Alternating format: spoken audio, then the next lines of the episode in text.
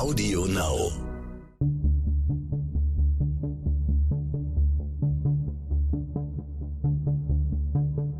Wie überführt man einen Mörder? Warum werden Menschen zu Tätern? Und welche Abgründe können in jedem von uns stecken? Im Sterncrime-Podcast Spurensuche erzählen Ermittler und Spezialisten über ihre spannendsten Fälle und die Herausforderungen ihres Berufes. Im Krimi sind Ermittler oft einsame Wölfe, die im Alleingang den Täter überführen. In der Realität sieht es anders aus. Je nachdem, was ein Fall erfordert, wird eine Kommission zusammengestellt und ermittelt wird immer in einem großen Team. Der Kriminalkommissar Norbert Horst aus Bielefeld kennt beide Welten. Neben seiner langjährigen Tätigkeit als Ermittler schreibt er Krimis. Sein jüngster Roman Bitterer Zorn ist 2019 bei Goldmann erschienen. Alle seine Bücher zeichnen sich durch eine besonders realistische Darstellung des Polizeialltags aus. Ich bin Andrea Ritter von Stern Crime und ich spreche mit Norbert Horst über die Aufgabenverteilung in einer Ermittlungskommission, über Gruppendynamik und über die Frage, was einen guten Ermittler auszeichnet. Hallo, Herr Hallo. Horst. Hallo. Wir möchten uns heute über Ihre zwei Berufe unterhalten, äh, Herr Horst. Sie haben bis vor wenigen Wochen, weil Sie gerade frisch pensioniert sind, viele, viele Jahre in verschiedenen Funktionen äh, bei der Polizei gearbeitet. Zuletzt vor allem als Kriminalkommissar in Bielefeld. Genau. Der zweite Beruf ist, Sie schreiben Kriminalromane, preisgekrönte. Und äh, der erste ist 2003 erschienen und seitdem geht es so in einer losen Folge immer weiter. Und ich würde jetzt gerne von Ihnen wissen, inwieweit hängen diese beiden Berufe miteinander zusammen?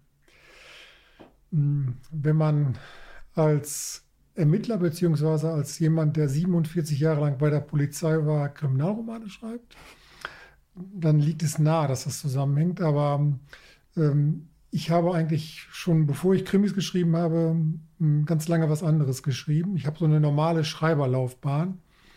Am Anfang so mit 17 schreibt man Lyrik für die Freundin.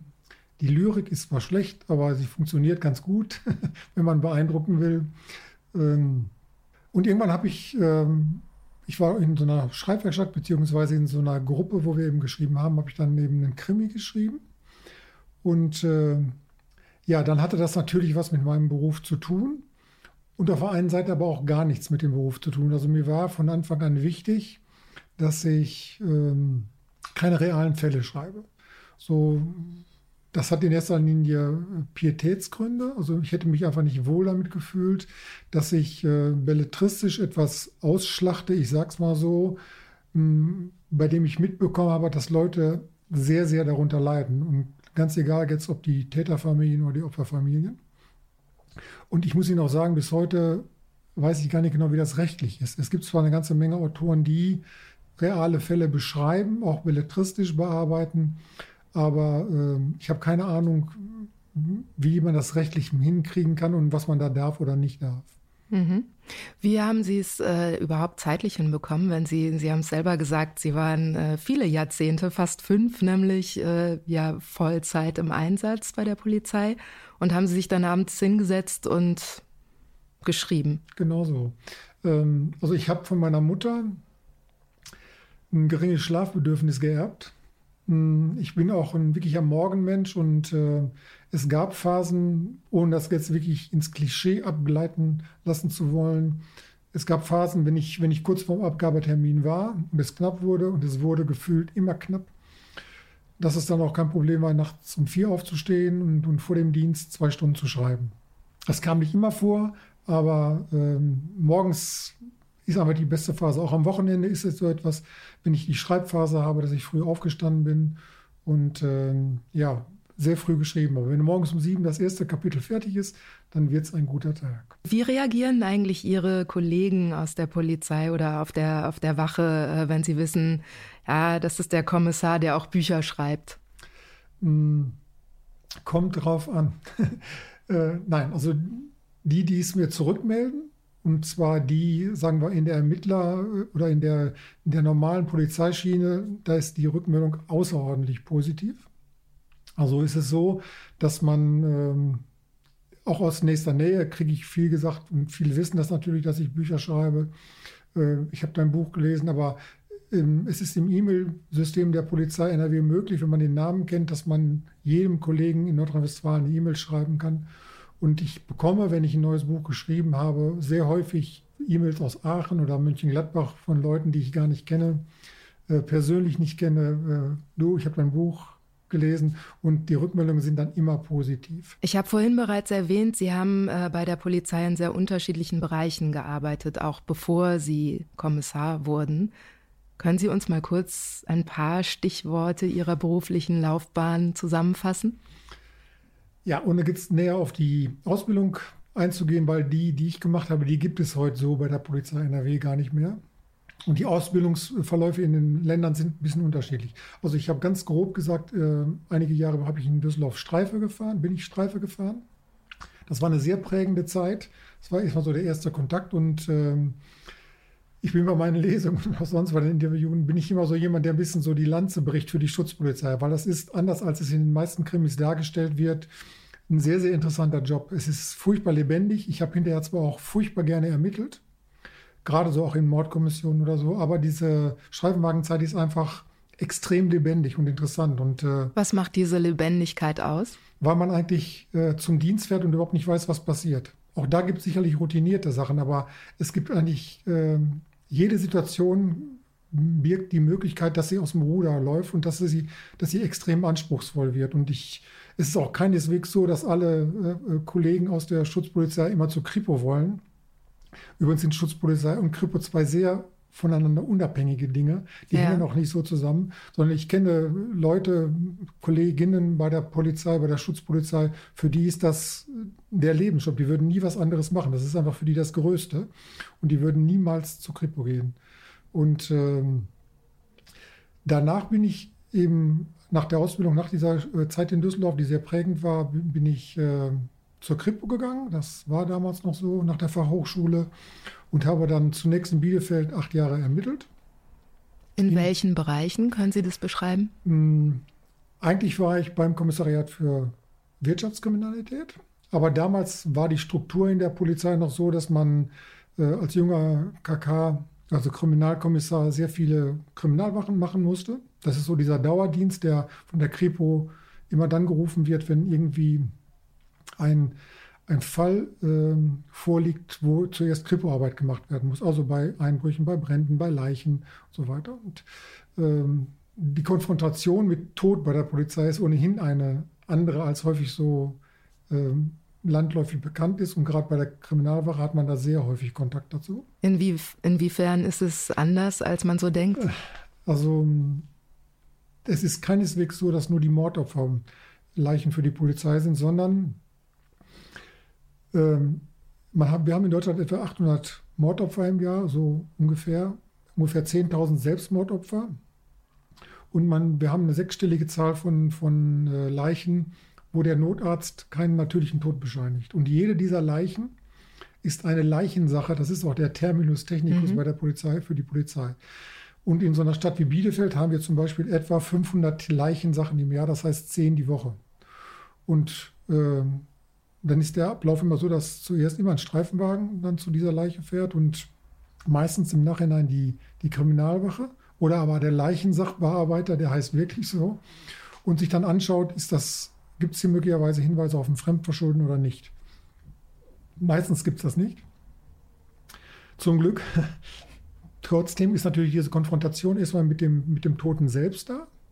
Und das sind halt nicht immer Tote, die äh, vor drei Stunden im Wohnzimmer im Bett verstorben sind, sondern das sind eben auch mal Leichen, die seit drei Wochen im Wasser liegen oder vom Zug erfasst worden sind oder wie auch immer. Das heißt, allein diese Konfrontation ist für viele belastend.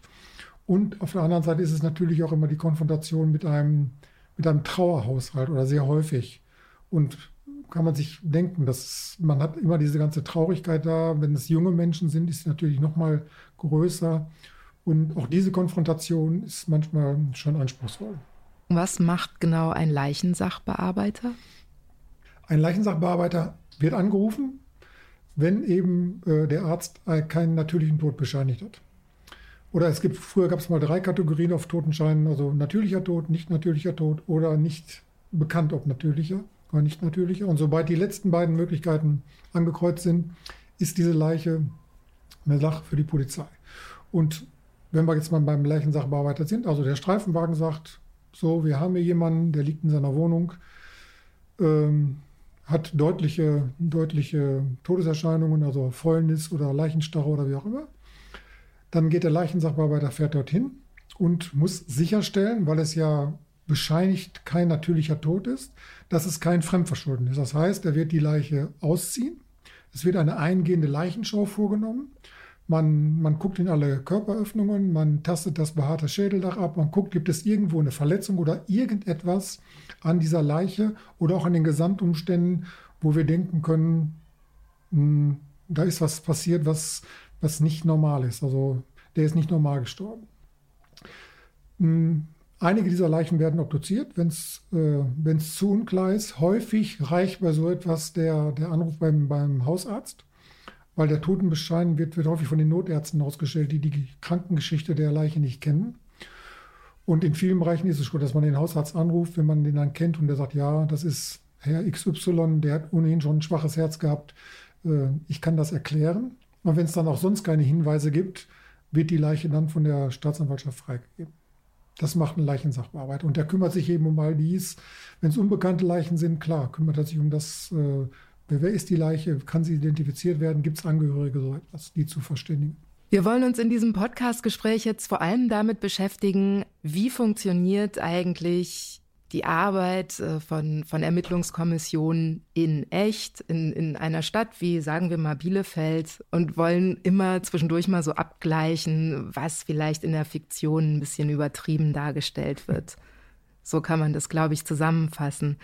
Meine erste Frage wäre, ist es denn so, dass äh, echte Polizeiarbeit immer langweiliger ist als im Krimi? Ist das alles äh, Routine und man weiß schon, nach äh, Schritt 1 kommt Schritt 2? Mm, es gibt ohne jeden Zweifel mm, Bereiche bei der Polizei, wo es routinierte Arbeit gibt. Und wo Routine abläuft. Aber mh, hm, das war ein Grund für mich auch, nach diesem ganz normalen Schreiben auch Krimis zu schreiben.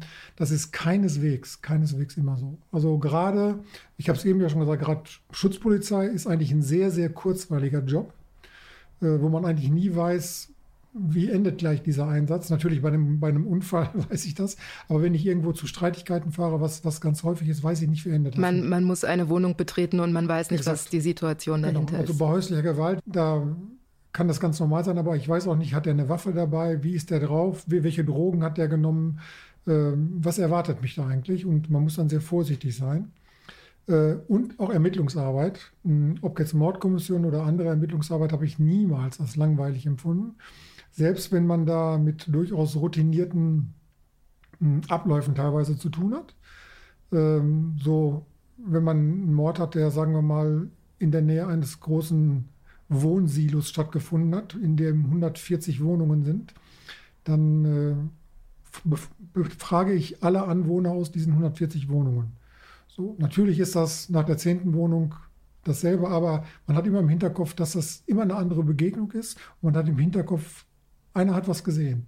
Und, äh, und viele andere Bereiche, gerade in so Ermittlungsarbeit, ist einfach, äh, sind einfach unheimlich spannend. Also mhm. ich habe das immer so empfunden. Mhm. Und auch wenn man, wenn es Dinge sind, äh, solche Ermittlungskommissionen sind ja groß und manchmal hat eben die entscheidende Spur zum Täter hat jemand anders.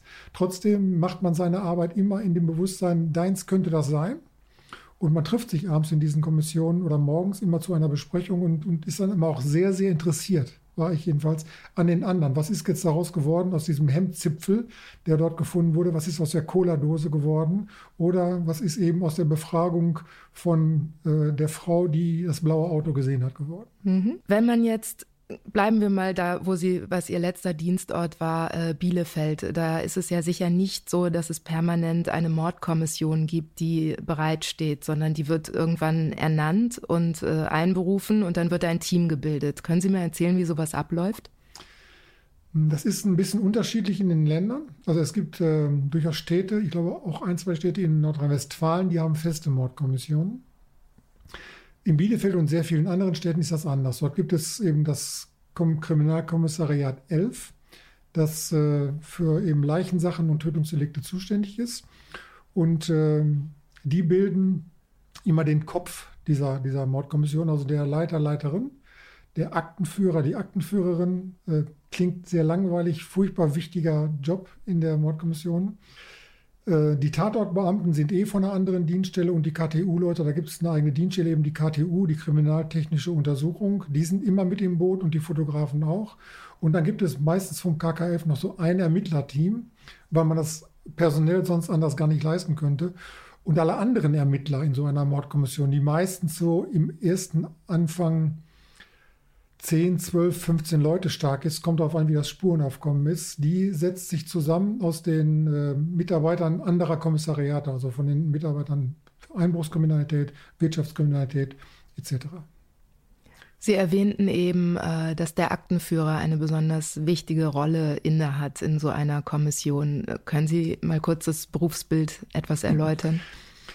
Der Aktenführer ist der, bei dem alles zusammenläuft. Ähm, das ist in gewisser Weise auch der Leiter oder die Leiterin, aber äh, der Mordkommissionsleiter ist auch jener, jemand, der gerade so in der ersten Phase die Presse bedienen muss, äh, der verschiedene Besprechungen mit der Staatsanwaltschaft hat, die ja die äh, Mutter der Ermittlungen ist, wie man immer so sagt. Der Aktenführer ist aber der, bei dem alle Spuren zusammenlaufen. Also alles, was geschrieben wird, und Sie können sich vorstellen, gehen wir mal davon aus, wir haben sieben oder acht Ermittlungsteams, die den ganzen Tag unterwegs sind und irgendwelche Spuren abarbeiten. Also alles bekommt eine Spur. Die Cola-Dose am Tatort bekommt eine Spur, die Leiche bekommt eine Spur, ähm, das Notizbuch der Leiche bekommt eine Spur, eine Beobachtung von Bürger XY bekommt eine Spur.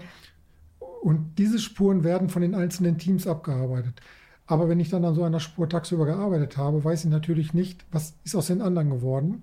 Und der Aktenführer liest alle diese Ergebnisse und äh, generiert aus diesen Ergebnissen auch wieder neue Ermittlungsergebnisse. Also er kann eben hm, sägen oder beziehungsweise ihm müsste auffallen oder muss auffallen, wenn da zwei Vernehmungen sind, möglicherweise sogar an verschiedenen Tagen, dass es da möglicherweise einen Widerspruch gibt in Vernehmung A und Vernehmung B. Aber wenn man 47 Leute vernommen hat und jede Vernehmung zehn Seiten hat, kann man sich vorstellen, welche, welche Datenberge dieser Mann äh, oder diese Frau dort bewältigen muss. Natürlich gibt es mittlerweile Computersysteme, die da unterstützen.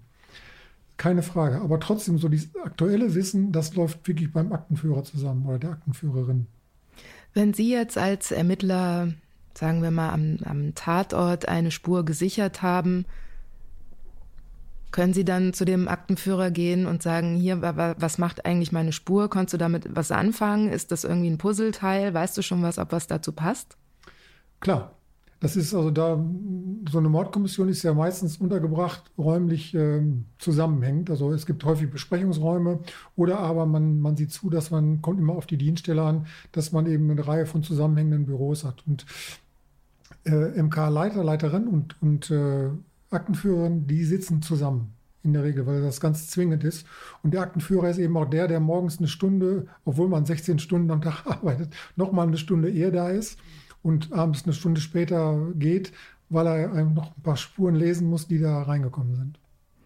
Also es ist äh, sehr viel mehr Teamarbeit auf jeden Fall gefordert, als man das beim, beim Tatort so sieht, wo, wo nachts äh, zwei Leute angerufen werden und die, die fahren dann los und lösen letztlich den Fall. Richtig, also zumindest äh, ab dem Morgen danach. Also es ist so, zwei Leute werden nicht angerufen, es werden vielleicht fünf, sechs zunächst angerufen, wenn man die Fotografen alle dazu rechnet. Aber ab dem Morgen danach ist es halt so, dann geht immer, wie in den Behörden gesagt wird, der Heldenklau um, äh, weil natürlich die Leute aus den anderen Dienststellen, die lassen ihre Arbeit, die sie dort haben, äh, Stantepede stehen und liegen. Das ist wenn man da an dem Tag Vernehmungen äh, geplant hatte oder man hat Durchsuchungen geplant, entweder macht die dann ein anderer Kollege aus dem Kommissariat oder die werden schlicht abgesagt. Sie erwähnten gerade das Wort äh, Heldenklau. Das klingt so ein bisschen so, als würde für, für so einen Einsatzleiter, wenn er seine Kommission zusammenstellt oder Kom Kommissionsleiter, äh, sich die besten Leute überall rauspicken. Ist das so? Ist es eine Auszeichnung, wenn man da ausgewählt wird? Und, und gibt's, sorgt das auch für äh, schlechte Gefühle, wenn man nicht ausgewählt wird? Also ich glaube, dass es ähm, beim KKF durchaus ähm, Leute gibt, die sie lieber dabei haben, also erfahrene Leute. Oder das kann aber auch mal sein, dass es, je nachdem, wie das Spurenaufkommen ist, dass man Fachleute dabei hat. Also wenn man zum Beispiel äh, etwas mit, mit, mit Finanzinstituten äh, zu tun hat, da haben wir eine Dienststelle bei uns, das sind die Finanzermittler, die verfügen über ein Wissen, darüber verfügt der, neue, der normale Kriminalbeamte nicht. Oder aber wenn wir zum Beispiel Telefonüberwachung machen wollen, auch da gibt es Dienststellen, die haben einfach mehr Erfahrung damit.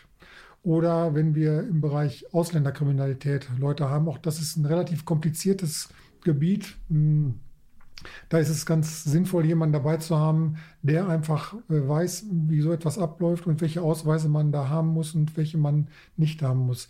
Aber äh, ich glaube, dass oder ich bin sicher, dass es in erster Linie danach geht, wer gerade abkömmlich ist, weil so eine Mordkommissionszeit ist auch eine sehr belastende Zeit. Also wenn da alle 14 Tage immer derselbe abgefragt wird, kriegt er erstmal in seinem eigenen, in seiner eigenen Dienststelle die Arbeit nicht geregelt. Und zweitens, ähm, ja, Sie müssen sich vorstellen, die, die erste Zeit in der Mordkommission, sagen wir mal die ersten ein, zwei Wochen, da arbeiten Sie einfach wirklich 16 Stunden am Tag. Und äh, weil das ist, das ist einfach top. Da wird aus dem Vollen geschöpft, was Personal angeht. Da wird aus dem Vollen geschöpft, was, was äh, Ermittlungsmittel angeht. Da wird aus dem Vollen geschöpft, was, was finanzielle Mittel angeht. Äh, darum, unter anderem deshalb ist die Aufklärungsquote bei Mord eben auch so hoch, so immer um die 95 Prozent. Äh, aber das ist natürlich auch belastend für einen selbst. Also wenn man immer äh, alle zwei Wochen in der Dienststelle ist, wo man seine eigene Familie nicht sieht, das macht keiner mit. So versucht man halt in den Dienststellen, dass das so ein bisschen reihum geht. Man geht, man geht zum, zum Tatort und äh, da liegt das Opfer. Genau. Und was passiert dann? Also natürlich, der Leiter oder die Leiterin sind diejenigen, die zuerst äh, mit den KTU-Leuten zum Tatort gehen. KTU? KTU ist kriminaltechnische Untersuchung, also die, die auch in den Krimis immer in den weißen Anzügen rumlaufen. Und die Fotografen. Also, und es ist eben auch so, dass sollte der MK-Leiter oder die Leiterin das, äh, den Tatort betreten wollen, ist das auch anders als im Krimi, muss auch er sich vermummen, weil es geht eben darum, den Tatort nicht zu kontaminieren mit eigener DNA. Vermummen heißt, das ist dieser weiße, Der weiße Schutzanzug? Anzug, genau, mit Mundschutz und ähm, auch mit Überziehern über die Schuhe. Kommt ein bisschen drauf an. Wenn es also wirklich ein, Außentatort ist, sagen wir irgendwo in der Fußgängerzone, wo es ohnehin sehr viel Fremdspuren gibt, ist man da sicherlich ein bisschen laxer als in einer Wohnung, die, an der ein, die ein abgeschlossener Raum ist, die auch eben nur einem abgeschlossenen, äh, nur einer abgeschlossenen Zahl von Leuten zugänglich sein kann. Und da kann es eben sehr wichtig sein, welche Hautzelle man da äh, findet. Mhm. So, und dann ist die erste Frage, äh, es ist immer so ein erstes Team damit bei und äh, oder zwei Teams kann auch schon mal sein. Und dann ist man eben, fragt man, ganz wichtig ist, gibt es äh, Hinweise zum Opfer? Wer ist das? Weil das natürlich der erste Ermittlungsansatz ist. Weil der Täter ist möglicherweise unbekannt. So, die Frage ist, kennen wir das Opfer? Und zweitens, was auch sofort gemacht wird, gibt es Hinweise, gibt es erste Hinweise. Hat irgendwer was gesehen? Wer hat angerufen? Äh, wie hat er die Leiche, äh, wie hat er die Leiche gefunden? Hat er jemanden am Tatort gesehen? Also das sind so die ersten Fragen, die man sich stellt. Die KTUler, das heißt die Spurensicherer, die machen eh ihren Job. Das, mhm. das, sind völlig erfahrene Leute, die nur so etwas machen. Also die sind eine selbstständige Einheit, die Vollkommen. die Spuren äh, sichert, dokumentiert. Genau. Die sind auch extrem erfahren. Hat man auch manchmal so im Krimi, so dass dann der erfahrene Chefermittler kommt und sagt zu den Dings, bitte die Spur dort nehmen. Das ist in der Regel Blödsinn, weil die, die Leute, die Spurensicherung machen, machen das häufig seit Jahren und machen nichts anderes. Dann kommt natürlich die Gerichtsmedizin hinzu. Also die meisten Gerichtsmediziner, die ich kenne, ähm, wenn es irgendwie möglich ist, würden die ganz gerne die Leiche auch am Tatort sehen oder am Fundort. Ganz einfach, äh, um hinterher Hypothesen aufstellen zu können, äh, um möglicherweise Verletzungen äh, der Tat zuzuordnen oder eben nicht zuzuordnen. Ganz einfach, um die Gesamtsituation besser beurteilen zu können. Häufig äh, nehmen die auch so die Körpertemperatur der Leiche, auch das gibt Hinweise, weil die, wenn man die es bei Kälte zum Beispiel in, äh, in einen, zum, zum Obduzenten bzw. zum Obduktionsraum transportiert und eben erst Stunden später der erste, der erste Anblick erfolgt, hat möglicherweise haben schon Veränderungen in der Leiche stattgefunden, von der Temperatur her oder auch andere Veränderungen. So, und dann ist natürlich die Obduktion erstmal ein ganz wichtiger Punkt. So, um klarzukriegen, klar, wenn ist ein bisschen äh, makaber, wenn der ein Messer im Rücken hat oder ein Beil im Kopf, dann muss man nicht darüber rätseln, warum ist er, äh, warum ist er gestorben. Aber es gibt natürlich auch Situationen, wo das nicht so klar ist und wo die Todesursache nicht so klar erkennbar ist. Und darum ist natürlich die Obduktion immer ein ganz, ganz wichtiger, ganz wichtiger Termin in so einer Sache. Aber was ist Ihr Job bei so einer Mordkommission, wenn Sie am Tatort sind? Hm. Mein Job ist der, dass ich die ersten Ermittlungen tätige. Und das kann dann ganz verschieden sein. Das kann wirklich so sein, wenn jemand gefunden wird, dass ich äh, nach Zeugen suche, dass ich wirklich, äh, wenn das irgendwie in einem Wohngebiet ist, schaue, hat von den umliegenden äh, Häusern irgendjemand etwas gesehen. Äh, das kann sein, wenn die Leiche bekannt ist, das heißt, wenn der Tote bekannt ist, dass ich erste Ermittlungen anstelle dazu zu diesem Toten. Das heißt, wer ist er? Ähm, hat er vielleicht Erkenntnisse bei der Polizei? Habe ich Verwandte von dem, die ich benachrichtigen kann? Habe ich vielleicht Leute, die er gekannt hat, die mir etwas dazu sagen können, wo er heute Abend war oder wie auch immer. Das heißt, ich schaue, wer ist eigentlich dieser Tote, weil die Spur Nummer eins ist immer die Leiche und das ist eben ein ganz, ganz wichtiger Spurenträger und Ermittlungsansatz in so einer Mordkommission. Wie spricht man mit potenziellen Zeugen? Wie, wie sammelt man Informationen? Das kommt natürlich darauf an, ob wir jetzt einen Zeugen haben, von dem wir wissen, dass er ein Zeuge ist, oder ob ich jemanden als Zeuge habe, der hinter bei mir gegenüber in der Vernehmung sitzt. So, das andere ist einfach nur eine Nachfrage, haben Sie etwas gesehen? Und wenn, wenn mir der Mann oder die Frau sagt, ich habe da nichts gesehen, ich habe geschlafen und ich habe auch nichts gehört und ach Gott, da ist ein, jemand gefunden worden, dann äh, machen wir natürlich nicht weiter. Was anderes ist es, wenn wir denken, eigentlich müsste der etwas gehört und gesehen haben, weil es einfach ganz klar ist, weil sein Nachbar was gesehen hat und warum hat er eben nichts gesehen. Aber das ist dann eben Spekulation. Was anderes ist es, wenn wir Zeugen haben, die wirklich etwas gesehen haben und äh, man sitzt diesen Zeugen gegenüber und, und die wollen einem was mitteilen. So, das ist dann eine andere Situation, klar. Ne? Da muss man eben auch schauen, inwieweit sich das Ganze mit dem verträgt, was da an, an, an Spuren da sind. Also erstmal vertrauen wir natürlich allen Zeugen. Und erstmal ist das ein ganz wichtiger Ermittlungsansatz. Aber es gibt eben auch zum Beispiel den berühmten Knallzeugen weil beim Unfall, der es eben knallen hört und sich dann umdreht, aber hinterher auch ganz ernsthaft glaubt, ich weiß ganz genau, wie sich dieser Unfall ereignet hat.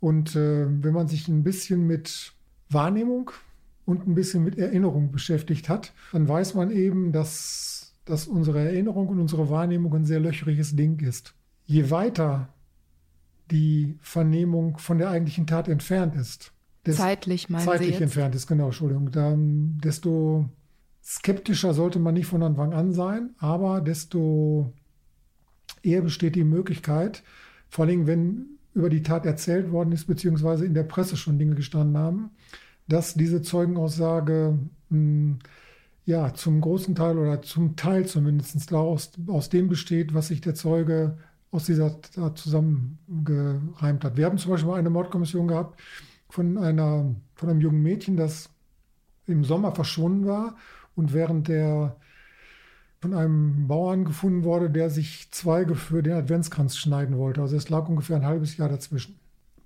da waren natürlich, haben wir sehr viele Aufrufe gemacht in der Presse und wir haben da, weil ein Zeuge ganz fest überzeugt war, die ist in einen blauen Ford gestiegen.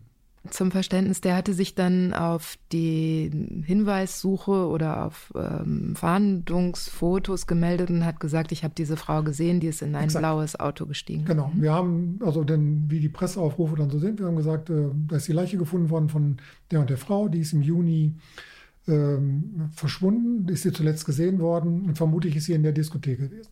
Und der sich daraufhin meldete und Stein und Bein schwor, die ist in ein blaues Auto gestiegen. Zu einer Zeit, wo wir sagen müssten, wenn die um die Zeit da reingestiegen ist, da war die Disco auch ziemlich zu Ende, dann wird die nicht mehr hinterher nochmal zurückgekommen sein oder so. Also es war plausibel, dass er sie in dieses Auto hat steigen sehen, zu genau. der Uhrzeit. Mhm. Es war plausibel und äh, es stellte sich nur heraus, dieser, diesen blauen Ford hat es nie gegeben. Dieser, Woher wusste man das dann? Weil, weil, die Tat geklärt worden okay. ist und weil die Frau vorher, also entweder hat er die falsche Frau gesehen oder er hat das falsche Auto gesehen, aber die Frau ist vorher mit einem ganz anderen Auto, nämlich mit ihrem Täter vom Tatort äh, weggefahren und ist auch von dem Täter dann in dem Auto getötet worden und in dem Waldgebiet abgelegt worden. Wie geht man als Ermittler damit um? Äh, gibt es irgendwelche Signale, auf die man achtet, äh, wenn einem jetzt ein Zeuge gegenüber sitzt, der eine sehr detaillierte und oder zumindest scheinbar plausible Geschichte zu erzählen hat? Gibt es, ja, gibt es Möglichkeiten, bei, bei denen man merkt, nein, das, das hat er jetzt eher aus der Presse, also da, da, das setzt er sich gerade zusammen? Das ist außerordentlich schwierig. Also ähm, das ist ja so ein Gesamtkonstrukt, was diese Leute im, im Kopf haben. Und äh, eigentlich kann man da hinterher nur sagen, also das, das passt jetzt nicht. Das, das muss er irgendwo anders her haben.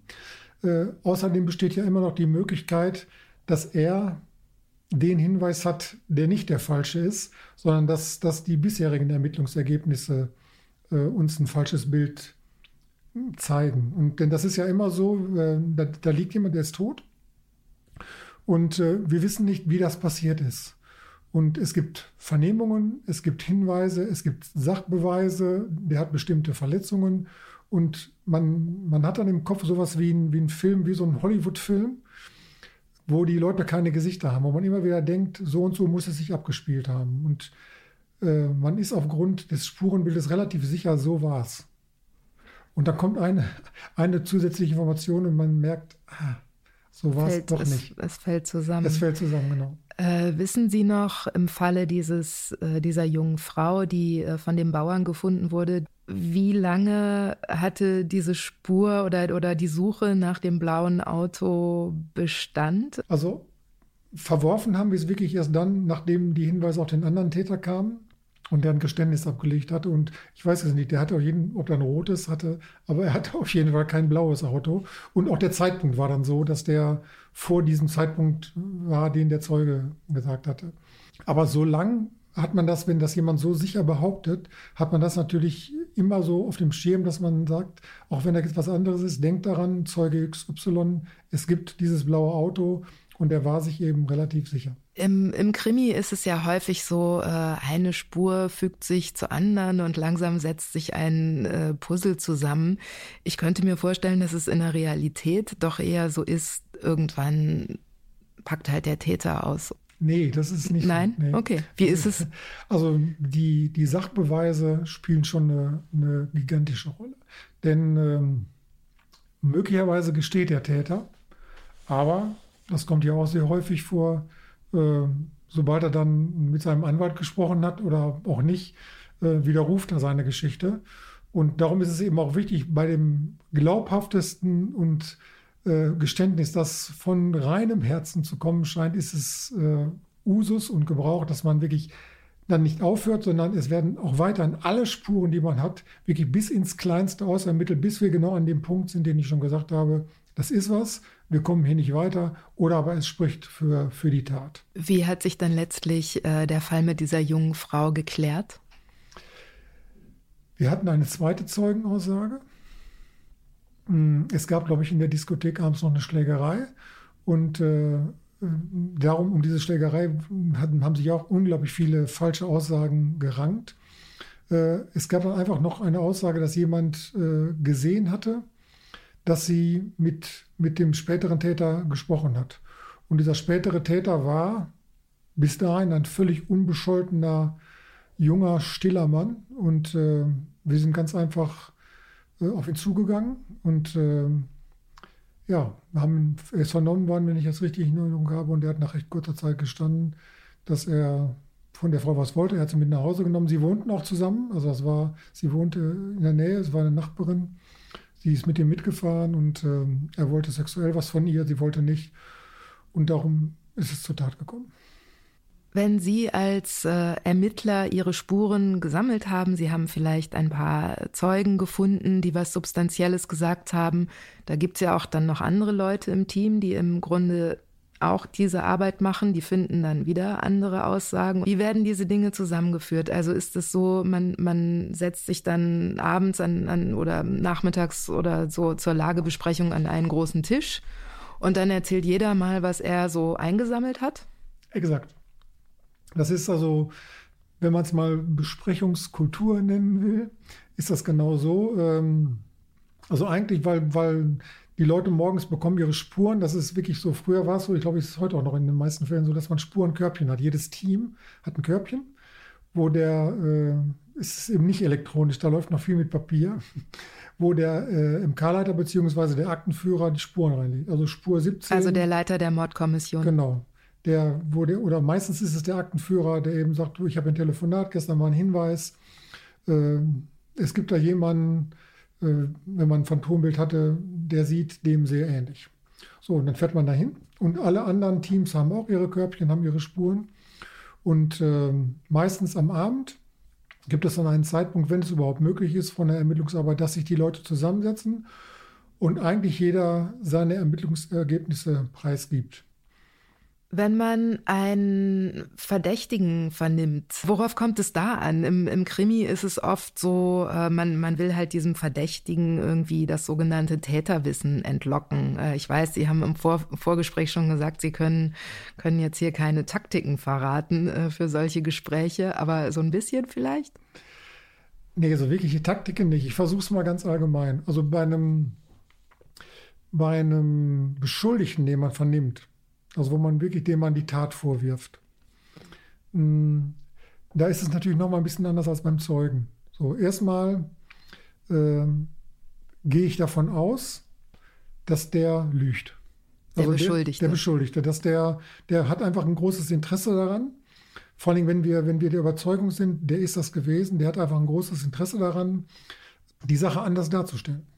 So darzustellen, dass er entweder gar nichts damit zu tun hat oder es so darzustellen, dass er auf ganz andere Art und Weise was damit zu tun hat, es so darzustellen, dass ein Großteil der Verantwortung auf das Opfer abgewälzt wird, dann mh, hm, ja, ist es schon so, dass es einmal eine Erfahrungssache ist.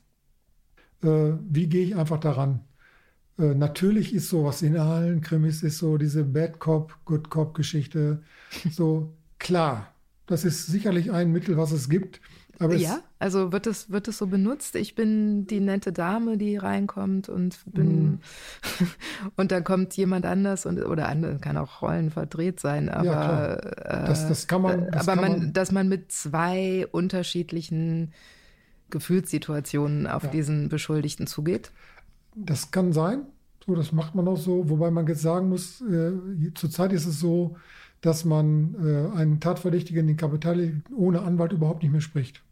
Das ist neu, dass die von Anfang an einen Anwalt zur Seite bekommen. Und somit ist diese Situation häufig schon weg. Das heißt, man kann eigentlich kaum noch mit Tricks arbeiten. Also Tricks meine ich jetzt auch nur im Sinne mit, mit einer gewissen Psychologie in diesem Gespräch, was einem vielleicht einen Vorteil verschaffen könnte. Das kann man später auch, aber dann muss man in diese Psychologie den Anwalt so einbeziehen. Aber äh, und Tricks sind ja also Psychotricks so. Ähm, wenn das, das geht schon sehr schnell in irgendwelche verbotenen Vernehmungsmethoden. Und das, das kann nicht angewandt werden, weil diese Vernehmung dann vor Gericht sehr schnell nicht benutzt wird, wenn einem das nachgewiesen wird. Also wenn man zum Beispiel mit Unwahrheiten arbeitet, wenn man dem Beschuldigten irgendwie etwas erzählt, was so nicht ist, wenn man zum Beispiel bei zwei Beschuldigten äh, was Falsches erzählt, was der, der Zweite im Nebenraum gesagt hätte, weil die werden anders als im Krimi selbstverständlich nicht gemeinsam vernommen. Das ist, das, ich verstehe nicht, dass, dass Regisseure das immer noch machen, dass die zwei Tatverdächtige haben und die werden dann gemeinsam vernommen, weil das jeder Normalbürger kann sich vorstellen, dass das klottendämlich ist, dass die eben gerade hören voneinander, was sie sagen. Und das ist ja gerade ein großes Fund, dass beide nicht hören, was der andere sagt. Aber da etwas Falsches zu behaupten, wäre sowas, wäre so ein Trick oder dass ich drohe oder so etwas. Aber natürlich, also es kommt erstmal darauf an, dass ich zum zum äh, Beschuldigten, wie die Kommunikationswissenschaftler sagen, ein Rapport aufbaue. Also das eine, eine kommunikative Verbindung. Und das kann ich natürlich auf verschiedene Art und Weise machen. Ich kann natürlich so ein bisschen der Kumpel sein. Das fängt schon mit so einer Frage an, duzt sich den oder sieht sich den? So, und, äh, Woran machen Sie sowas fest? Am Gefühl. So, ähm, das kann ich auch etwas äh, bei ihm auslösen. Sobald ich ihn weiterhin sieht, natürlich ist, ist du eine größere Nähe, aber vielleicht ist das ja taktisch klug, dass ich den weiterhin sieze. Weil diese, diese Nähe vielleicht für ihn zu kumpelhaft ist, je nachdem, welchen Beschuldigten ich da habe. Vielleicht ist das sogar ein Zeichen von gewissem Respekt, wenn ich ihn weiterhin sieze, nur mal als, als Gedanke. So. Und dann kann man natürlich gucken, wie mache das heißt, das? wenn Sie vielleicht einen Beschuldigten haben, wo man das Gefühl hat, der, der hat, der hat ein Ego, das möchte bestätigt werden und der ist vielleicht auch, weiß ich nicht, in gehobener Position in irgendeiner kleinen Einbrecherbande oder so, dann würde man den eher siezen. Könnte sein, muss, ich, muss man an der Situation klar machen. Ne? Mhm. So. Und dann kann man natürlich verschiedene Rollen einnehmen, ob jetzt Good Cop oder Bad Cop, man kann der Kumpel sein, man kann der Vater sein, man kann der Beichtvater sein, äh, man kann der Terminator sein, wenn ich es mal so sagen darf. Ja, man kann natürlich, die Frage ist dann immer bei so einer Vernehmung, wie lange höre ich mir so etwas an oder Das heißt, der, der Terminator ist derjenige, der dann richtig hart auftritt? Der irgendwann sagt, so, pass auf, Schluss jetzt. Äh, das ist einfach nur Blödsinn, was du mir erzählst und wir gehen jetzt hier keinen Schritt weiter und möglicherweise auch etwas aus der Haut fährt und so weiter. Also, also, also all solche Dinge gibt es und äh, da muss man einfach schauen, wie kommt man da weiter? Also ohne jetzt Taktiken sagen zu wollen in solchen Vernehmungen, aber das ist auch eine Typfrage. Ich glaube, bei, bei all diesem, was man da machen kann, ist es auch eine, eine sehr individuelle Typfrage, wie Kollegen Vernehmungen gestalten. Weiß man äh, in so einer Kommission, also wir hatten es ja eingangs, also die, die Ermittler kommen aus verschiedenen Bereichen, müssen ihre eigentliche Arbeit erstmal unterbrechen weiß man, wenn der jetzt die Vernehmung macht, der, das ist der Typ, der, der jetzt irgendwie den Onkel macht und der nächste macht irgendwie den Terminator? Bei manchen, also man weiß das nicht bei allen. Man weiß, äh, welche Kollegen gute Vernehmungsbeamte sind und welche nicht. ähm, und man weiß bei manchen auch, äh, warum sie gute Vernehmungsbeamte sind. Und ja, ich kann mich aus der langjährigen äh, Erfahrung an, an Leute erinnern, wo man sagte, lass Felix mal da rangehen, unser Pastor, dann äh, der kriegt das schon irgendwie hin. Was macht einen guten Vernehmungsbeamten aus? Zunächst einmal eine gute Beobachtungsgabe, ähm, weil natürlich alle Kommunikationswissenschaftler sagen, Körper lügt nie. Ja? Und natürlich gibt es Anzeichen dafür, die jetzt gar nicht so klar sind. Das fragt man sich ja oft, wie erkennt man Lügen? Ne? Ist es der Augenauftrag bei Uwe Barschel gewesen, als er gesagt hat, ich gebe mein Ehrenwort? Oder war es eben äh, auch der Augenauftrag, ich glaube, bei Bill Clinton, als er sagte, ich hatte nie sexuelle Beziehungen zu dieser Frau?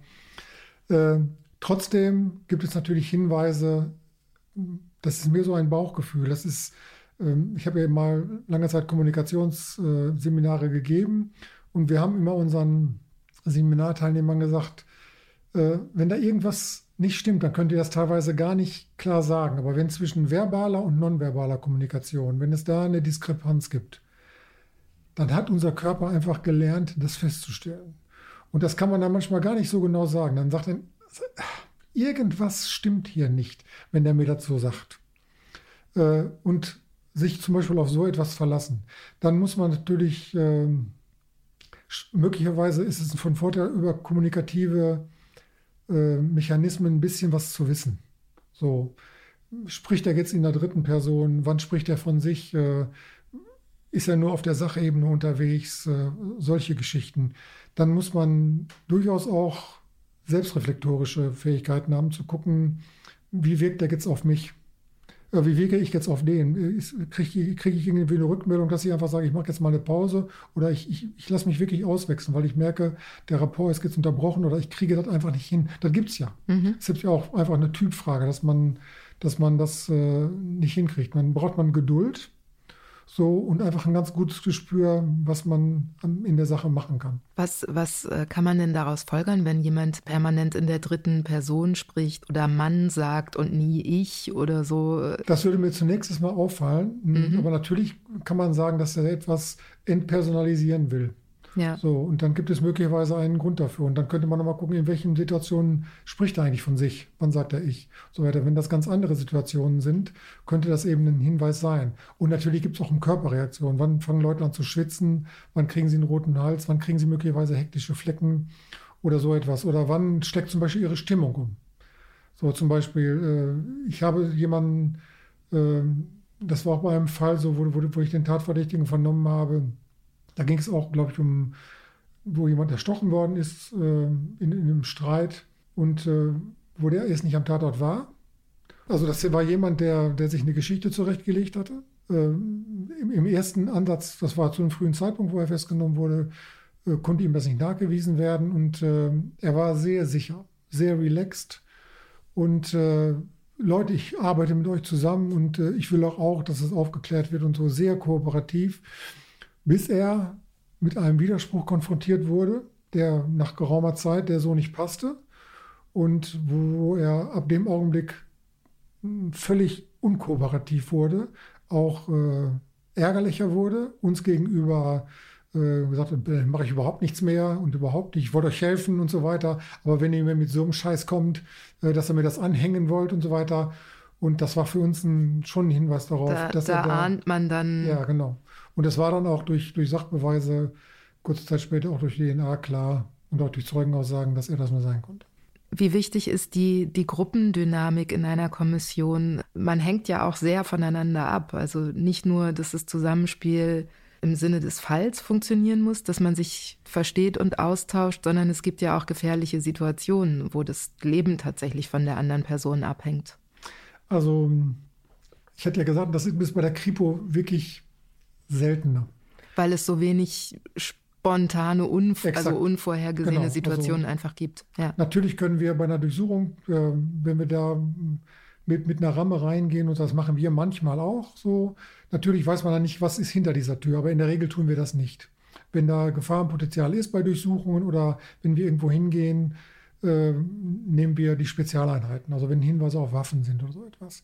Bei der Schutzpolizei ist das was anderes. Da können ganz viele Situationen entgleiten, die sich als solche vorher nicht dargestellt haben.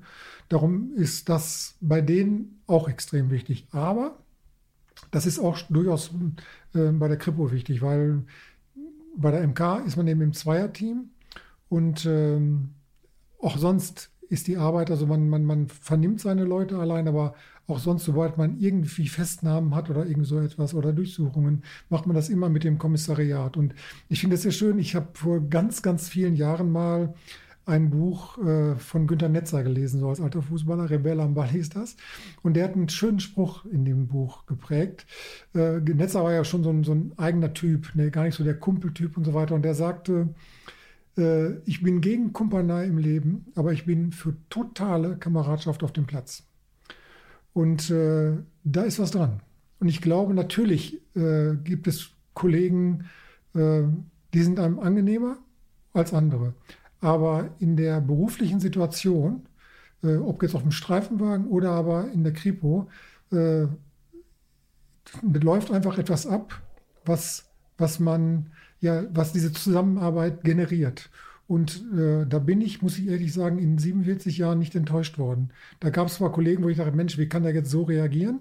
Aber was, was Verlässlichkeit und ja, das, das klingt jetzt pathetisch. Sie haben es eben schon gesagt. Also in manchen Situationen ist es, ich lege echt meine Gesundheit oder mein Leben in die Hände meines Nebenmannes oder meiner Nebenfrau. Ja, klingt nach Pathos, ist letztendlich so. Es gibt einfach bei der Polizei Situationen, wo das so ist. So, und äh, da ist es bisher so gewesen, dass ich mich wirklich immer verlassen konnte. Und andersrum auch. Und andersrum auch. Ja, das, also ich gehe davon aus, ich habe mich nicht immer bemüht, also ich bin relativ sicher, dass das so war.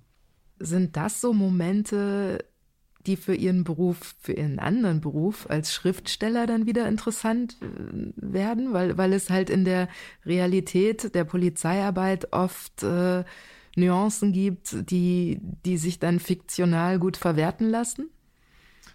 Unter anderem solche Situationen, aber auch, auch die ganz normale Ermittlungsarbeit äh, bietet da einfach eine unfassbare Fülle an, an Anknüpfungsmöglichkeiten. Wie gesagt, reale Fälle benutze ich nicht. Ich hatte es ja schon erklärt. Aber natürlich benutze ich die Stimmung. Natürlich benutze ich die Charakteristiken der Situation. Natürlich benutze ich den Ton, der gesagt wird. Natürlich benutze ich den einen oder anderen Gag, der gemacht wird. Äh, häufig mit, mit, mit Erlaubnis desjenigen, der es gesagt hat oder so weiter. Wenn, wenn ich noch weiß, wer es gesagt hat, fragt er mal, ey, kann ich den benutzen oder so. Aber Literatur ist natürlich keine dargestellte Realität, sondern das ist immer eine Realität, die bearbeitet wird, die verkürzt wird, die, die äh, konzentriert wird, die möglicherweise manchmal geweitet wird. Also ich kann als Beispiel kann ich sagen, wir haben ja schon das Beispiel gehabt, dass wir zum Beispiel ein, äh, ein Hochhaus haben, wo wir 140 Wohnungen besuchen. Natürlich kann ich in einem Roman nicht beschreiben, wie ich in 140 Wohnungen gehe und sage, guten Tag, mein Name ist der und der, ich bin von der Polizei, haben Sie da was gesehen? Aber ich kann mir natürlich drei oder vier Wohnungen aussuchen und kann hinter jeder dieser Wohnungstüren eine kleine Geschichte erzählen, die mit unserer gesellschaftlichen Realität zu tun hat. Ich kann hinter der einen Tür vielleicht einen Rentner platzieren, der die Tür gar nicht ganz aufmacht, weil er seit Monaten nicht aus der Wohnung kommt, weil er der Welt misstraut. Ich kann hinter der zweiten Tür ein fünfjähriges Kind platzieren, was alleine zu Hause ist, weil Mutter den ganzen Tag auf Arbeit ist und deswegen auch die Tür nicht aufmachen darf. Äh, ich kann hinter der dritten Tür eine Mutter platzieren, die ihren halbwüchsigen Sohn wieder die Angst hat, es ist was mit dem, weil der auf der schiefen Bahn ist. So. Also ich kann diese vier Geschichten erzählen und kriege dann einen, einen Eindruck davon, was ist in diesem Hochhaus. Und so kann ich es eben mit dem ganzen Roman machen. Ich kann eben Szenen aus dem Alltag nehmen, die einfach für etwas anderes stehen. Das ist ja das Gute an einem guten Kriminalroman, die Geschichten hinter den Geschichten. Sie haben betont, Sie, Sie schreiben nicht ausdrücklich nicht über reale Fälle. Dennoch ist es ja so, äh, dass Realität oder Authentizität durchaus in Ihren Büchern eine, eine Rolle spielt. Äh, welche Aspekte sind Ihnen hinsichtlich authentischer Darstellung besonders wichtig? Mhm. Einmal die der Polizeiarbeit, also keine realen Fälle, aber hm, würden die Fälle so passieren, wie in meinen Büchern, würden sie im Wesentlichen so bearbeitet. Also das, da habe ich mich auch immer so rückversichert. Ähm, während meiner Trainerzeit zum Beispiel war ich ja nicht in Mordkommissionen. Während der Zeit hat sich da einiges getan, aber da hatte ich ein, zwei gute Informanten, denen ich auch hinten immer gedankt hatte, wo ich immer sagte, ey, kann das so, kann das so passieren? Ne? Ganz kurz, Trainerzeit, das ist die Zeit, in der Sie Seminare gegeben genau. haben. Genau, da war ich eben überhaupt nicht in Ermittlungen eingebunden. Und äh, da gab es einfach verschiedene Sachen, wo ich gesagt habe, ist, ist sowas möglich? Wie würdest du das machen, wenn, wenn du dieses Bild vorfindest? Oder es gab verschiedene Systeme, die dort eingeführt wurden, zum Beispiel Weikles. Das ist ein System, wo ähm, Kapitaldelikte bzw. schwere Sexualdelikte nach einer ganzen Reihe von Parametern einge gescannt werden bzw. dargestellt werden, um so zum Beispiel Serien und, und Ähnlichkeiten zu anderen Fällen zu erkennen.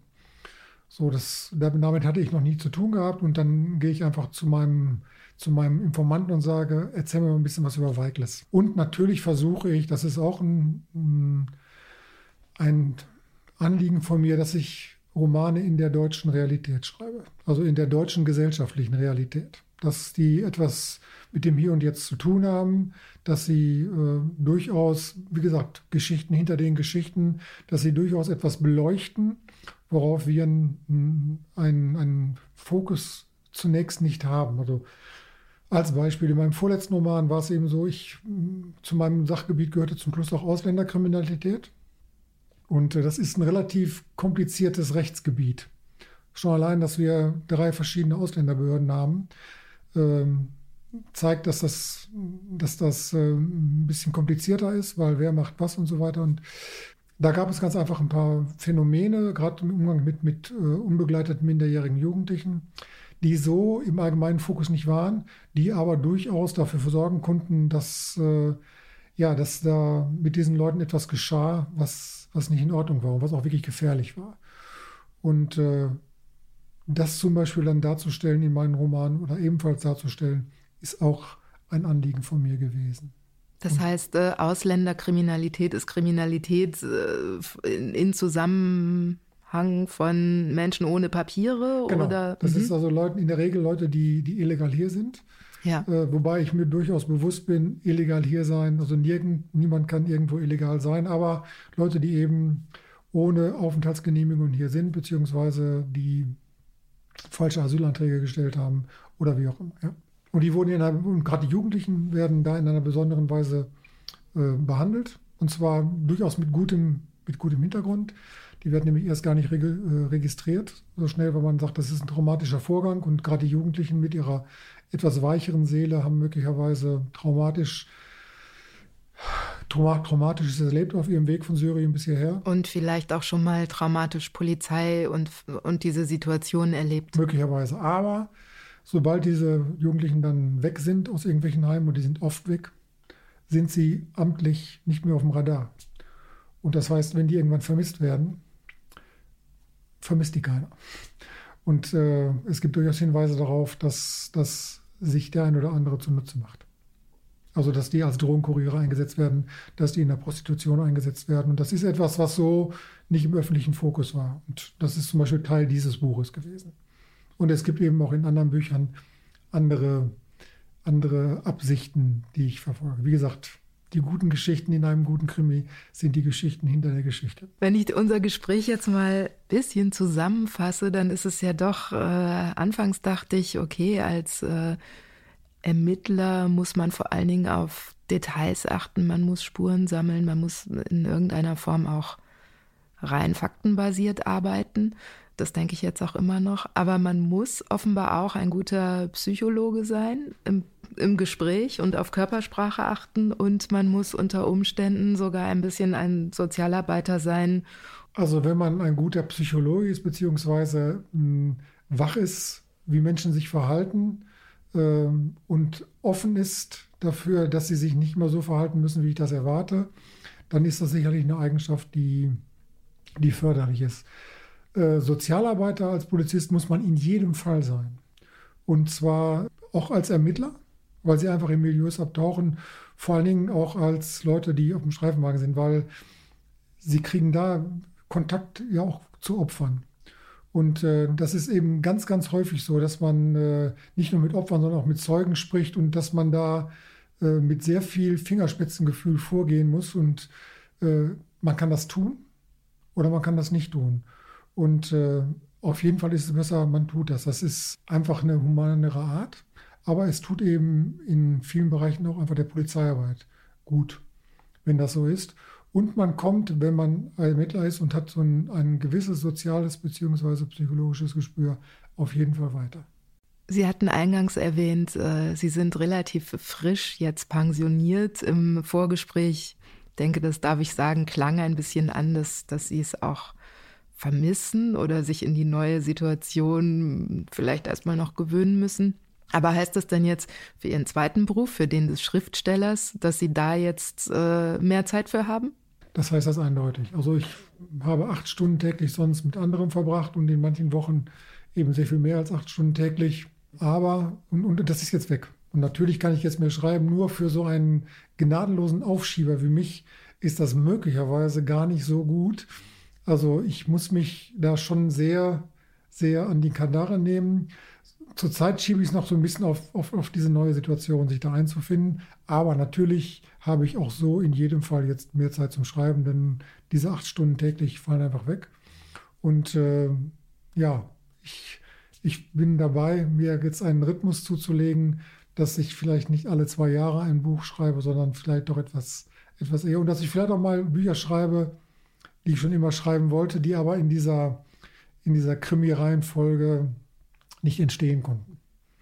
Da freuen wir uns sehr drauf. Danke. Herr Horst, dann danke ich Ihnen sehr für das Gespräch. Ich danke Ihnen.